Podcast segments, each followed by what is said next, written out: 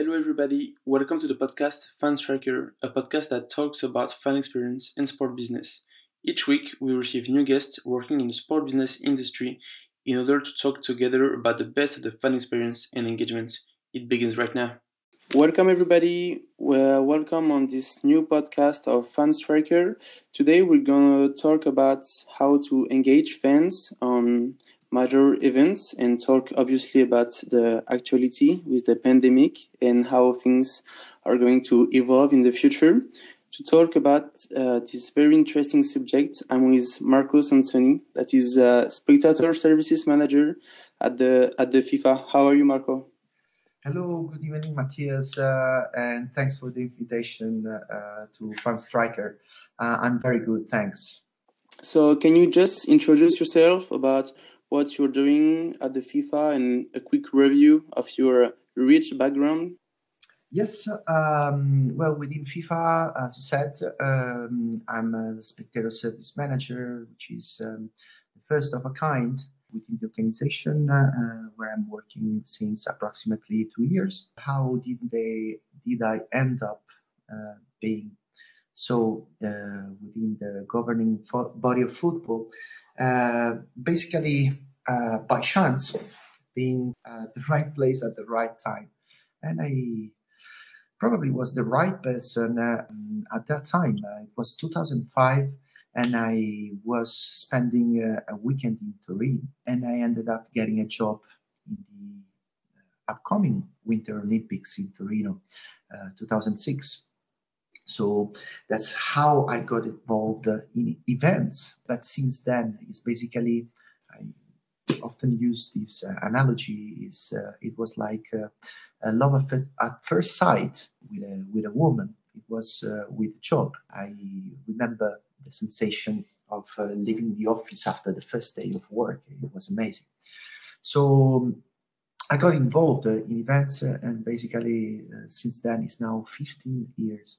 I've been traveling around the world. I worked in uh, in five continents, and um, always or almost always focused on fans.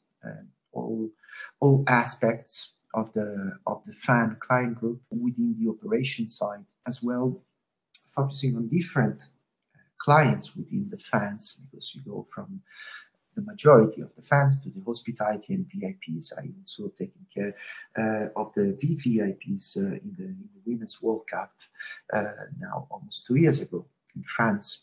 Uh, I worked in Brazil. Was 2007 for the Pan American Games, uh, which later on uh, it was really a game changer in my career as the first uh, spectator service manager in World Cup history. Uh, because until then, spectator services was basically um, an amount of volunteers, quite a big workforce, that was allocated either to security or to the volunteers department uh, in previous World Cups, such as Germany 2006 and uh, South Africa 2010. But also uh, because of the issues with the crowd back in 2010 uh, on one side, and because in Brazil, um, the culture in sport events, especially uh, in some cities, was that the, assi- the seats were not assigned basically first come, first served at the stadium. Uh, and that would not uh, be uh, acceptable for FIFA standards. So we had the challenge of a cultural change in 2007. It was really, really challenging. Uh, it worked, and that event is what brought the Olympics and the World Cup in a, in a window of only two years to the country that showed that was ready to host global events. So this is what happened, uh, and uh, it was uh, it was just amazing.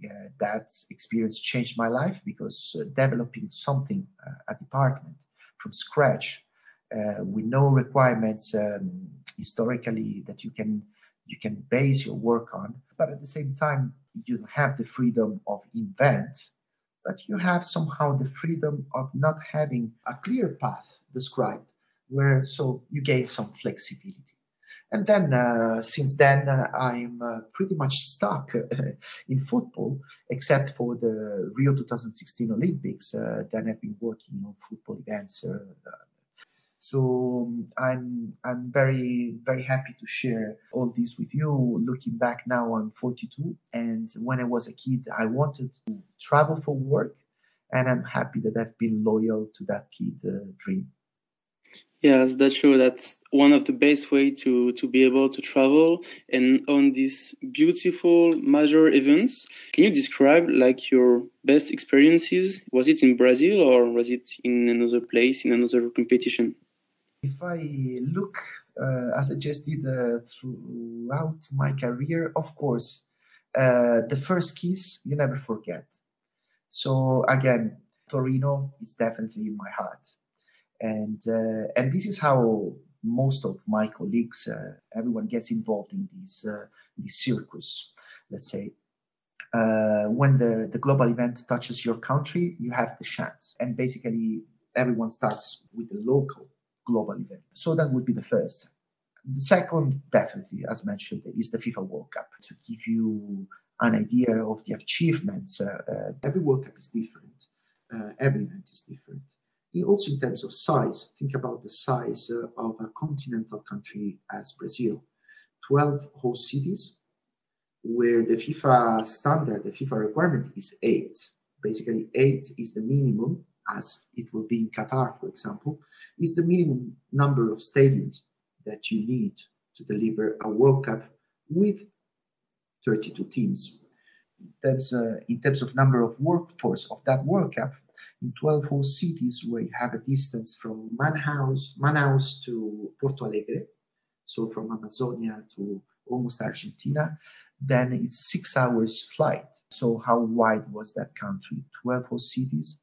I had 270 staff that were managing approximately 4,500 volunteers.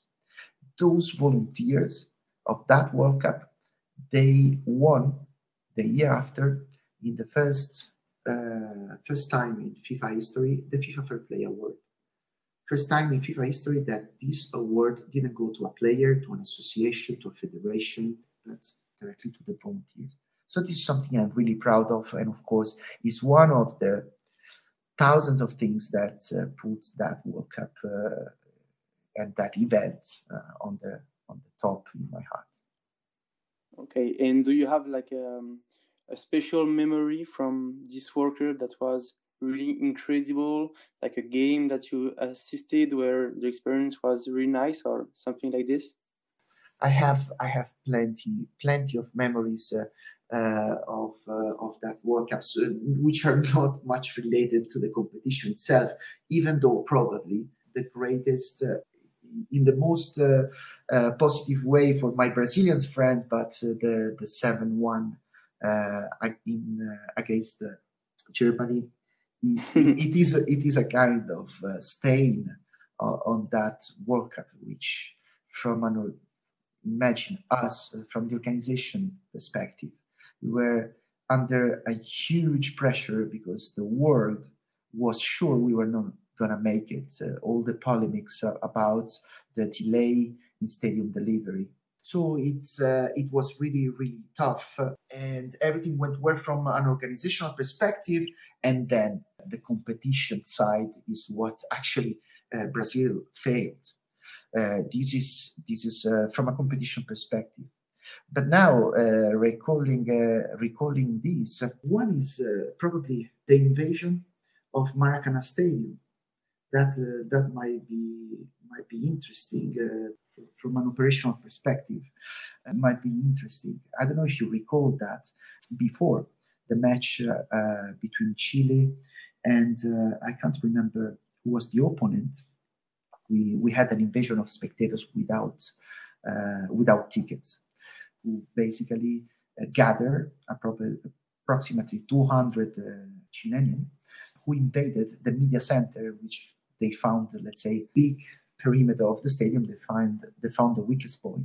But what is interesting there is that talking to the spectators, which is something I love during while the match is going on, or especially ahead of the match, uh, the, the, critical points are the entry, critical moments are the entry and all those hours ahead of the entry. So I'm always on the ground to check whenever I'm in the whole city, and I was uh, at the headquarters in Rio. So basically, Uh, talking to the to those spectators, you find stories which are amazing. Imagine the World Cup back in South America after so many years since the previous edition.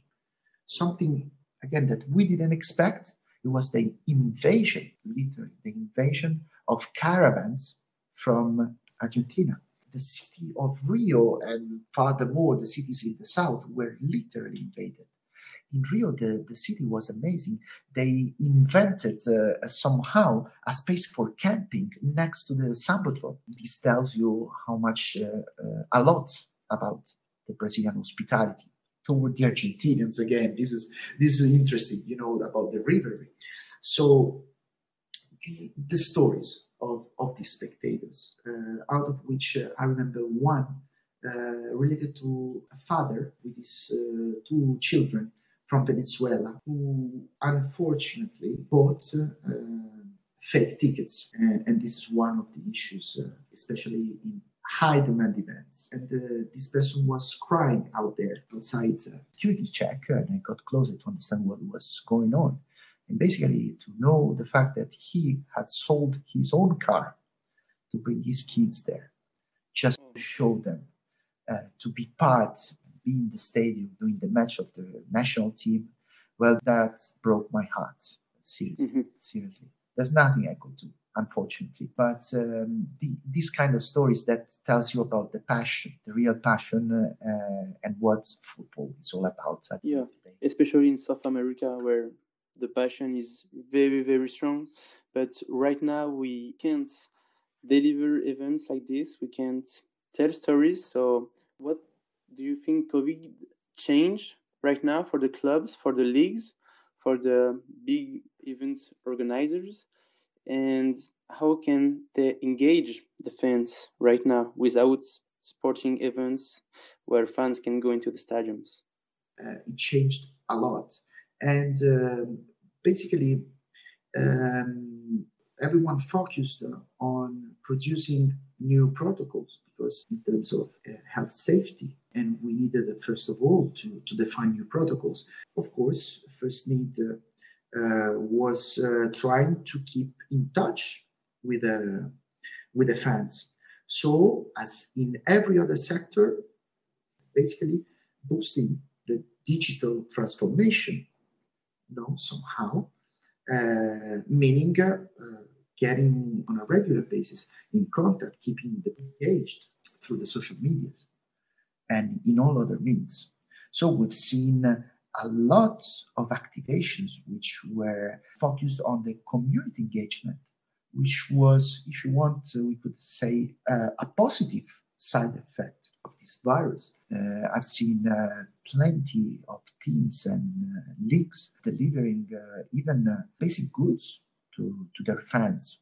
Uh, there's there's a famous action. My team is AS Roma, uh, and uh, this became famous. It was broadcasted on the CNN. The provision of basic needs to the oldest fans.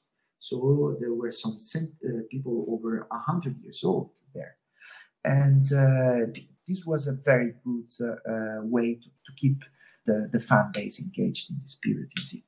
Yeah, no, that's true. That the clubs had to change their mind to uh, engage fans in a different way because there was no game so they had to to go onto a new field and the actions that you are describing from the AS Roma that is engaging fans through different physical ways to help people from um, the local area is something very interesting.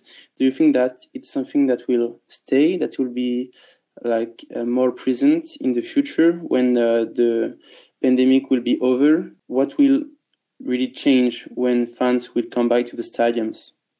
Let's say I definitely believe that this is uh, uh a legacy, positive legacy of this pandemic. I'm sure um, the the clubs, the teams, uh, the leagues everyone understood the power of community engagement, which was well known way before this. But let's say uh, better late than never. Uh, in terms of change, uh, there's a lot to consider here. There's, uh, first of all, I'm a, obviously fan centric. So, first of all, I put the fan uh, in the middle also of my thoughts, not only of my strategy. And uh, I, am thinking about the change of habits of the fans, what the impact, uh, the relation with the fans. Uh, this is uh, this is still to be properly shown and the data will show this. But what I expect, because I observe myself as a, as a football fan and my friends, and we discuss, and of course, being uh, a professional focused on this, I'm really, really, really interested. Furthermore, uh, the COVID hit my country first. So I started thinking uh, from March about all this. First of all, do I still have a job? Because uh, if my client cannot go to the stadium, will I have a job one day? uh, and the change of habits then. Um, we are all more digitalized, uh, and this podcast is one example. Uh, the, the spreading, uh, the boosting of the podcasts um, that we do listen, or in my case, I do participate. It's incredible, and it's it's an opportunity for me. But this digitalization uh, means other entertaining opportunities. And um, I do a parallel here. And uh, let me ask you a question, Matthias. Have you ever had a relation, uh, a long distance relation with a woman? Yes, I do. Oh, oh man, I mean, uh, nothing. Yes, you do have it now, or, or you had it in the past? Yeah, yeah, I had, uh, I had one, yeah. Okay. Uh, basically, how was your loyalty uh, challenged by the distance in terms also of time.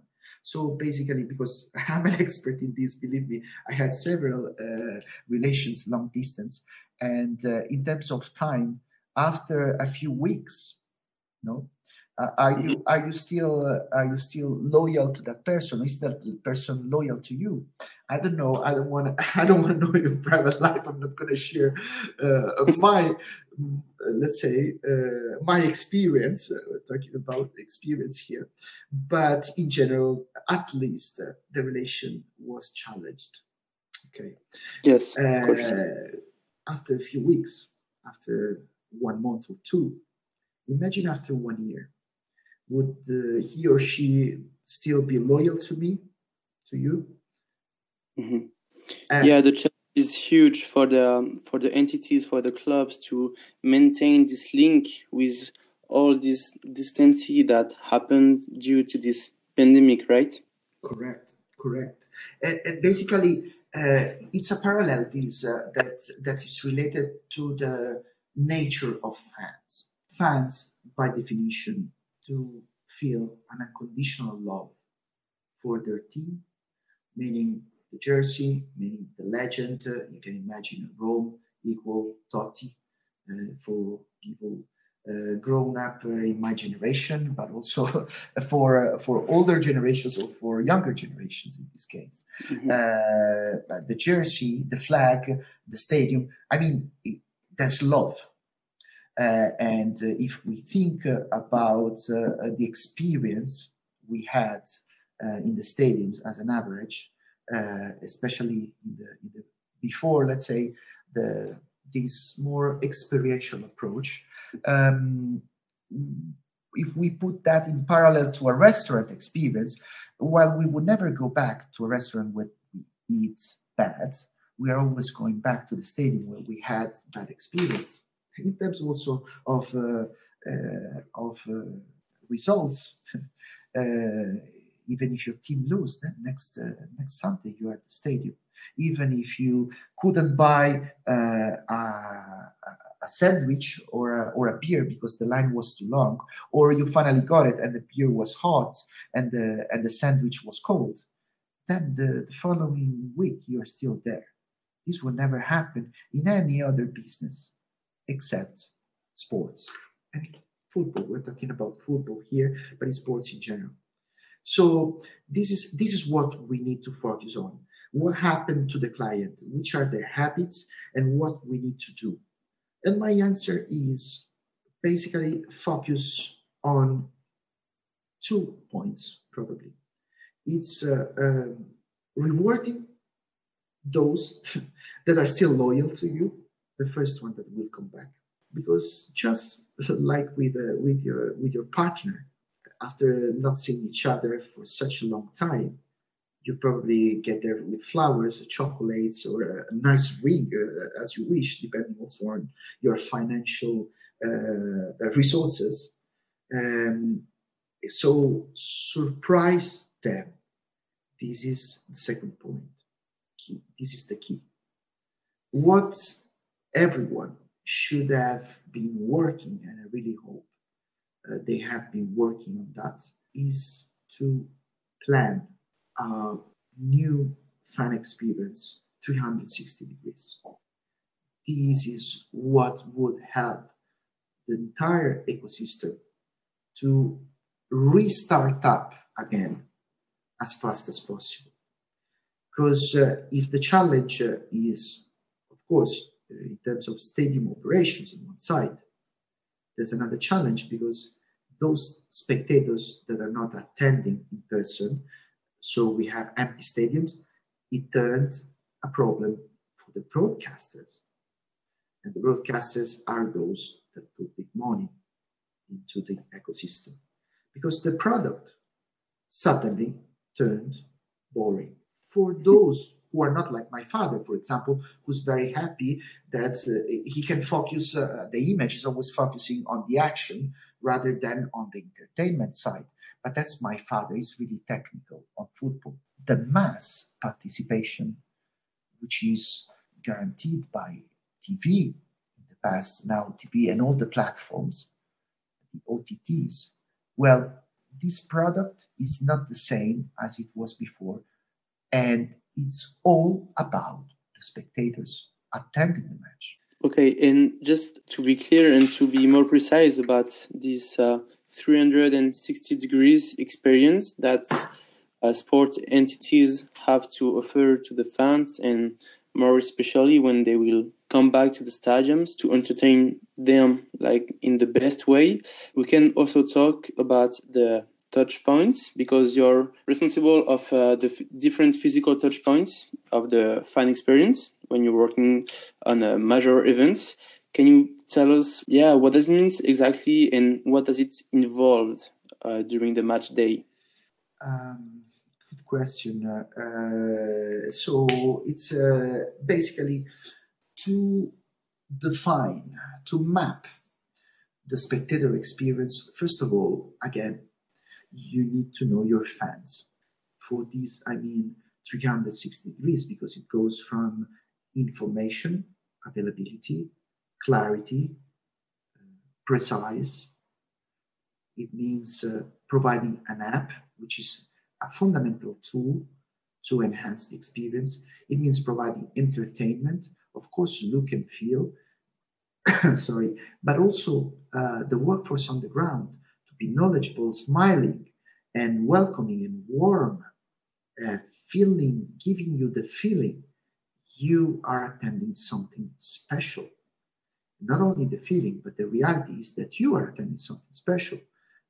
But that human touch on the ground is absolutely needed. And that human touch is one of those touch points. So, knowing the client, you define the personas, and then with that in mind, you map the main touch points of the experience, which are the website, which are the spectator app on a digital site, which are uh, the airports, the whole city operations, meaning uh, public transportation, rather than specific services, because what it is important uh, for the spectator is to find information throughout its journey. So, uh, possibly the same level of service that they will find in the stadiums to find it also outside the stadium. Because what I was advocating when I was taking care only of the spectator services, which are inside the stadium, is yes, but outside, what does it happen? They do not come and we do not send them into a black hole. they are coming from somewhere. Where exactly? Where are they being dropped off? Is that as close as possible to their entrance? Because usually we have north and south entrance in major events, which is different from the regular flow, uh, let's say from the legacy flow. And uh, uh, so, which public transport gets closer to the north entrance, we should provide that information before the spectators leave home, because that way we do manage the crowd before even having the crowd. This is the way I strongly believe things should be managed. And it is linked to the main, uh, the main answer what is uh, fan experience in practice? Integration. Because once you define that, and it's a lot of work, believe me, and I was responsible for that in Brazil for the 12 stadiums.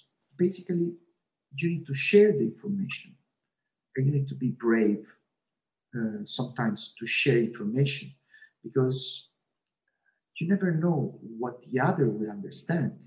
And these are sensible information, and he might understand the wrong message, and you're creating a confusion rather than simplifying things. And the stakeholders involved are so many and so big in terms of big entities. We're talking about host country, host cities or region. It was in a in a federal state, there is the federal government involved. Um, if we, uh, there's always the event owner, FIFA, let's say, on one side, IOC on the other, and the event organizer, which is the local organizing committee. But the local organizing committee sometimes, or uh, the city sometimes doesn't own the stadium, it's a club. So you have another stakeholder you're coming to my place, that's the vision of the club. You're telling me what to do. Yes, but please help us uh, because we need your help and your knowledge. So you better establish good relations with everyone, basically. This is what planning a spectator experience is about. Okay, well, thank you for this definition. That's true that a lot of people have a, a, different definition of the fan experience, but I think it's really important here to to get to these different touch points that the experience goes from way before the the kickoff and way before even that the fans enters the the entrance of the stadiums. And thank you, for your time. It was really interesting to discuss about how we can engage this fan on these major events with the example of the FIFA World Cup in Brazil. That is a really good example, and how to offer this amazing experience during this unique sports event. So thank you for your time, and uh, and see you soon. Thank you, thank you very much, Matthias, uh, uh, and talk soon indeed. Uh, keep safe uh, and thank everyone and Fan Striker. Thanks. See you, Marco. Bye. Thank you to everyone that listened to this podcast. That was very interesting to have the point of view of Marco that used to work on a lot of major events. You can find more information on our website, fanstriker.com, or you can also follow us on the different social medias not to miss anything about the fan experience actuality. See you next time.